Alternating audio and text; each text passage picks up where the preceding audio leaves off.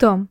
Так называют одну из нескольких книг, если произведение настолько большое, что не влезает в один переплет. Например, в первом издании Большой советской энциклопедии было 65 томов, а в полном издании британских парламентских документов 1972 года 1112. Слово «том» пришло к нам из французского, а к ним из латинского «томус», часть книги «Отрезок».